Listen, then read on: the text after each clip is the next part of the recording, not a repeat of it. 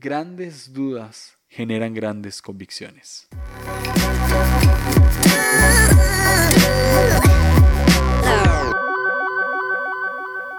Hola a todos, bienvenidos a otro episodio más de Línea Curva. Estoy muy emocionado de estar con ustedes otra semana compartiendo algo que, si les soy sincero, casi siempre eh, estos, eh, estos temas salen del grupo Conexión, que mi esposa y yo tenemos jueves tras jueves.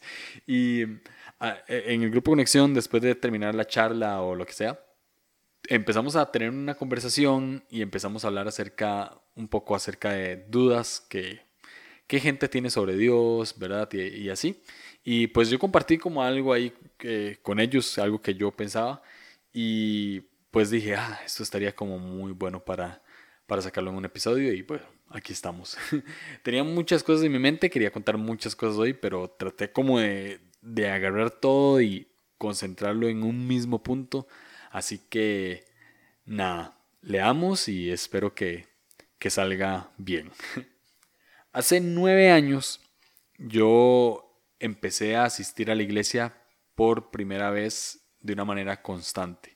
Yo empecé a ir a la iglesia cuando tenía, empecé a ir a una iglesia cristiana cuando tenía 12 años, 11, 12 años. Eh, era algo más que todo como para preadolescentes, niños preadolescentes, hacían juegos, actividades, campamentos, etc. Pero nunca en realidad tuve como una experiencia eh, real con Dios. O sea, yo nunca la tuve. No, no, me pasaba absolutamente nada y nada más era como, iba por algo más social que, que otra cosa, ya como con un amigo del barrio y así. Sin embargo, obviamente, pues algo siempre queda de ese tipo de cosas y yo crezco en mi adolescencia teniendo mucha curiosidad acerca de quién es Jesús y mucha curiosidad acerca de quién es Dios. Y sobre todo se mezcla con algo raro porque mi contexto como yo les conté en el primer episodio en el de la Casa de Aranjuez, mi familia materna con la cual vivía era o se considera hasta la fecha atea. O sea, la mayoría de mis, la mayoría de mis familiares maternos, que son con los que más convivo hasta la fecha, se consideran ateos.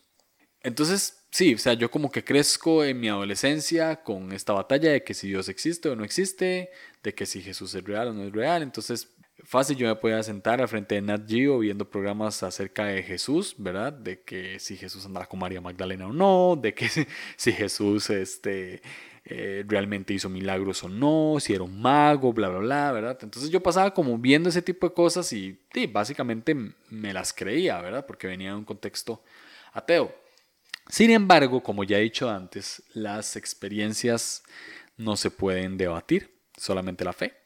Y cuando empiezo a ir a la iglesia, pues empiezo a tener experiencias reales con Dios que nunca había tenido antes. O sea, realmente cuando yo salía de la iglesia, eh, no podía explicar lo que me pasaba. O sea, yo sentía que Dios me hablaba, yo sentía que Dios tocaba mi corazón y, y pues eh, era muy difícil para mí eh, decir que era mi propio razonamiento o muy difícil para mí decir que era algo lógico. Entonces, sí, o sea, prácticamente yo recuerdo que yo salía de la iglesia y me prendía un cigarro para meditar acerca de lo que acababa de pasar y llegaba a mi casa. Y sí, era como algo raro porque yo llegaba a mi casa y todo el mundo era ateo y era como, ¿de dónde andaba? En la iglesia. Ah. como, no, nunca, se, nunca pusieron peros, ¿verdad? Nunca como que no me aceptaron, pero sí era como algo eh, divertido ahí. y resulta que pasó algo muy particular en esa época y es que yo abrí el closet del cuarto de mi mamá y me encuentro un libro que se llama Operación Jesucristo y al tercer día, de un autor que se llama Ogmandino. Y claro, o sea, yo estoy en una casa donde la, mayoría de las personas no son cristianas y más bien se consideran ateas y veo en el título Jesucristo. Claramente yo tenía que agarrar ese libro y decir como, Mae, ¿qué es esto? O sea, ¿de quién es este libro y por qué está aquí? Y tras de eso se veía como que le habían dado uso, o sea, tenía como algunas frases subrayadas, eh, tenía como la, no, tenía la tapa de atrás, como que estaba rota. Se veía que, que, el libro estaba descuidado y usado. Y pues di, yo pregunté acerca de quién era el libro, era, le pregunté a mi mamá, me dijo que no sabía, le pregunté a mis tíos, me dijeron que no sabían. Eh, había llegado una, una, una señora a ayudarnos a limpiar la casa. Le pregunté qué hiciera ella porque ella era como católica muy devota y Y me dijo que no, que no, que no era ella. Y, pues empiezo a leer el libro, ¿verdad? O sea, creo que fue el de los primeros libros, o el primer libro fácil fue el primer libro que leí. Y me doy cuenta de que trata de un escritor que, valga la redundancia, escribe novelas de investigación, algo así como Sherlock Holmes o ese tipo de cosas. Y va a un programa de televisión donde le preguntan que si existe algún caso que no, o sea, que si existe alguna novela inconclusa, algún libro inconcluso, porque no pudo resolver el caso. Y esta persona se vuelve, el protagonista se vuelve y dice que sí, que sí existe un, libro que dejó inconcluso que se llama Comisión Cristo. Y el libro prácticamente es desarrollado seis años después de Cristo y es para probar que Jesús no resucitó de los muertos. Y yo, wow. o sea, yo estoy en un momento de mi vida en el que estoy dudando acerca de Jesús, me encuentro este libro y veo ah, que habla de un mae que cree que Jesús no resucitó y que lo puede probar. Entonces, como que, bueno, en el libro narra que hay como un escándalo, ¿verdad? Y el presentador se indigna, el público le empieza a tirar cosas y bla, bla, bla. Y era un programa que no estaban transmitiendo en vivo, sino que era pregrabado. Entonces ya cuando el programa termina, este muchacho se va para, para el hotel y se queda como en el bar del hotel tomándose un trago y empieza a ver el programa que lo transmitían como dos horas después de, lo, de que lo grababan. Y al final, ya cuando termina el programa, se le acerca alguien y le dice como, hey, usted fue el que dijo que Jesús no resucitó a los muertos. Y él dice, eh, bueno, eh, no fue como que lo dije, ¿verdad? Nada más como que tengo un libro, que quiero probar eso, bla, bla. Y no lo dejó ni terminar de hablar cuando le metió un manazo, un golpe en la cara y lo dejó inconsciente.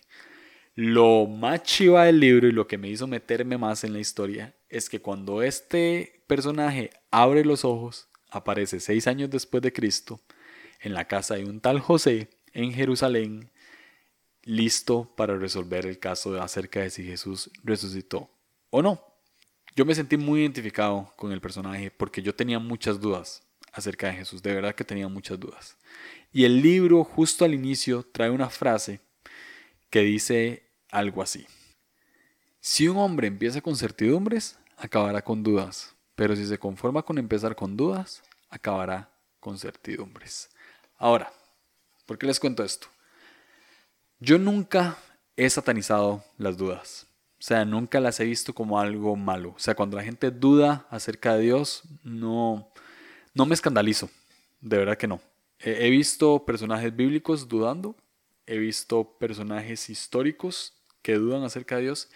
Y he visto personajes o eh, sí, he visto personas eh, en la actualidad de influencia que dudan acerca de, Jesús, de su cristianismo, y no me escandalizo por eso. O sea, más bien siento que cuando la gente tiene dudas acerca de Dios, eh, Dios se encarga de que encuentren algo divino en el camino. De verdad, de verdad lo siento así. O sea, yo creo que lo digo más que todo por experiencia, porque yo tenía muchas dudas acerca de Jesús y, Jesús se encargó de que yo lo fuera descubriendo. Y, esto lo sé porque eh, generalmente cuando uno duda de algo, es más que todo porque uno está buscando algo. Y yo creo que el que, el que busca en Dios encuentra, aunque sea dudando. ¿okay? El, que, el que busca encuentra. O sea, Dios se va a encargar de que, de que una persona encuentre algo en medio de sus dudas, algo divino. Ya la decisión que esa persona tome cuando encuentre algo es otra cosa, pero, pero yo sí creo que en medio de la duda, en medio de la incertidumbre, en medio de, de, pues de la oscuridad mental que podamos tener, eh, Dios de alguna manera se revela y algo bueno sale de ahí.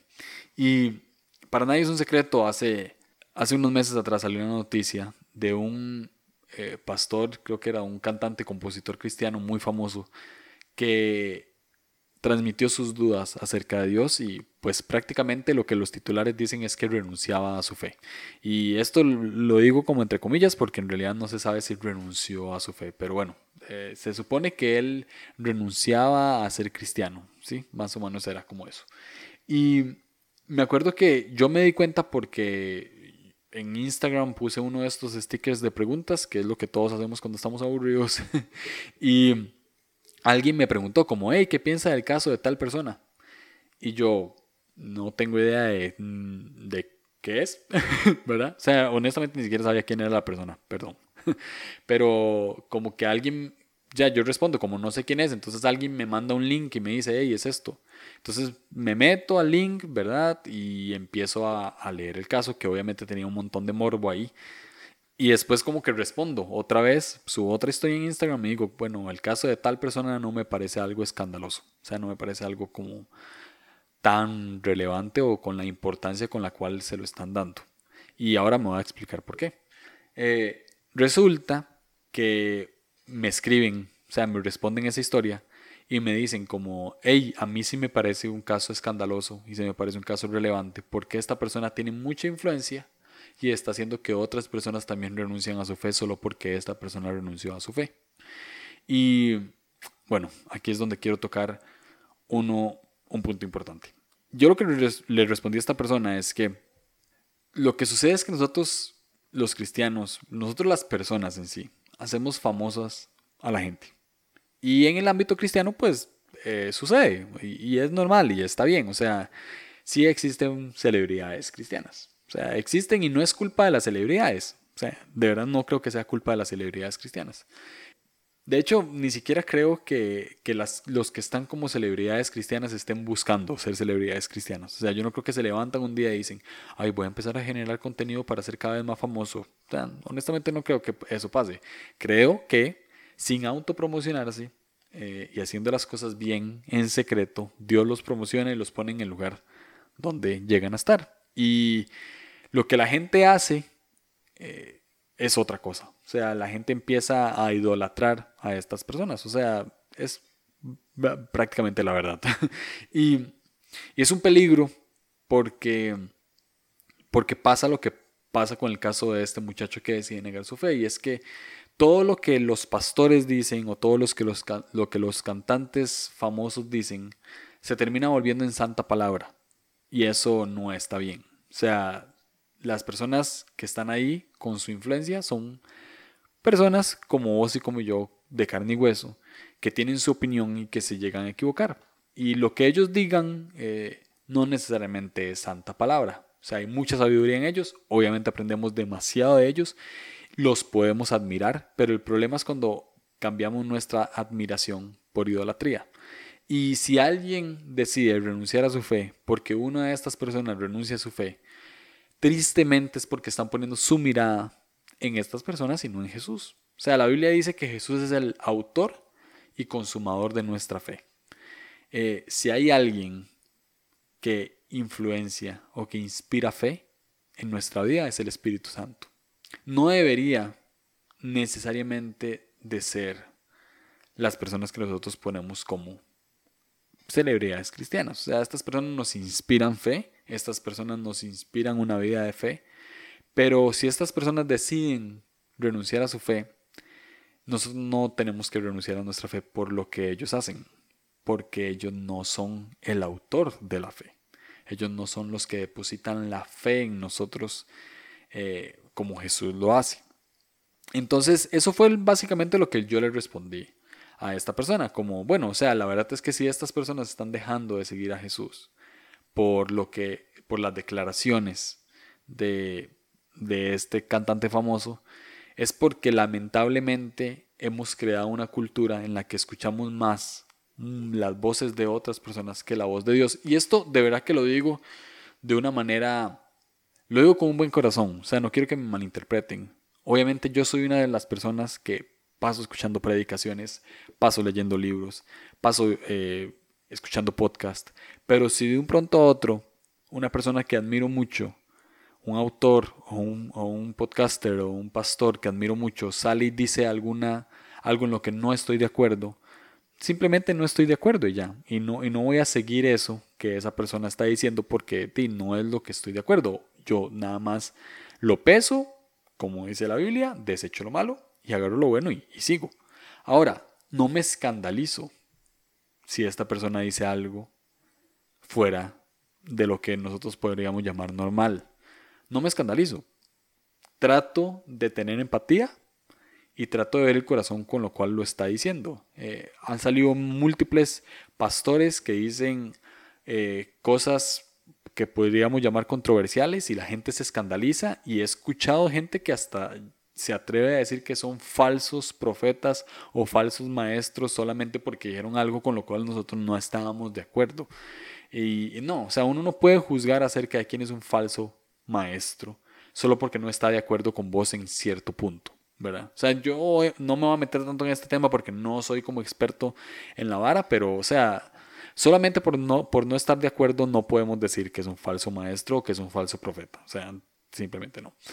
Nada más que sí creo que hay que pesar el corazón y ver con qué, con qué intención y con qué corazón lo está diciendo. Y si una persona está pasando por un momento de duda y lo exterioriza, lo hace público, lo peor que un cristiano puede hacer es meterse en Instagram y empezar a tirar, como dicen, piedras digitales. Lo peor que se puede hacer. O sea, lo peor que se puede hacer es sentarse y empezar a criticar de que usted es una persona de influencia, de que usted es esto, de que usted es lo otro. Porque, ok, esa persona también es otra persona.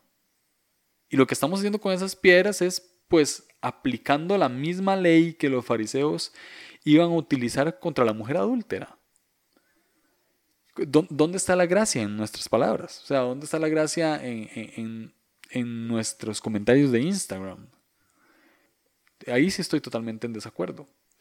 Cuando una persona atraviesa dudas, cuando una persona pasa por un momento eh, que podríamos decir de oscuridad mental, no sé si estoy exagerando, pero cuando una persona pasa por esto, lo peor que podemos hacer es juzgarla y es criticarla. Y lo mejor que podemos hacer es orar por esas personas. Lo mejor que podemos hacer es darle, darle ánimo. Lo, mejor que podemos hacer es ayudarlo. ¿Por qué? Porque si Jesús en medio de las dudas hace algo, ¿por qué nosotros vamos a estorbar eso? ¿Por qué nosotros vamos a estorbar ese proceso? No, no, no tiene sentido. No estamos apoyando a la persona. No estamos, no, está, no, estamos siendo fuertes levantando al débil. No, no estamos teniendo gracia. Y, lo que y lo quiero tocar hoy, esto es lo que quiero tocar hoy, es porque a mí me pasó. O sea, yo hace, es más, a mí no me pasó, a mí me pasa constantemente. Yo constantemente tengo dudas acerca de Dios y, no lo veo como, como, ya imagino un montón de personas diciendo, ay, como no, pobrecito este muchacho. No, o sea, dudas son normales, ¿sí? Es normal dudar. Es, es normal tener tener algún, alguno que otro cuestionamiento acerca de la Biblia. A veces leemos un versículo acá y después leemos otro versículo y decimos, ok, esto tal vez está contradiciendo. Es normal. E-, es, es, normal preguntarse qué hay después de morir físicamente. Es normal preguntar si, si existirá el cielo o el infierno como nosotros lo imaginamos. Es normal que, que, preguntarse qué sucede si una persona se suicida o no. Estoy tirando cosas que, creo que son normales, que la gente piensa y no, no nos deberíamos de escandalizar por eso. Más bien, si alguien sabe la llave de esa duda, lo mejor que puede hacer es acercársela a esa persona e instruirlo. Lo mejor que puede hacer es acercársela a esa persona con humildad, con transparencia y decir, hey, yo creo que las cosas son así, mira este versículo, lee, esta parte, o sea, léete este libro, etc. O sea, gente que puede evacuar dudas, evacúelas. Gente que no puede evacuar dudas, no se meta.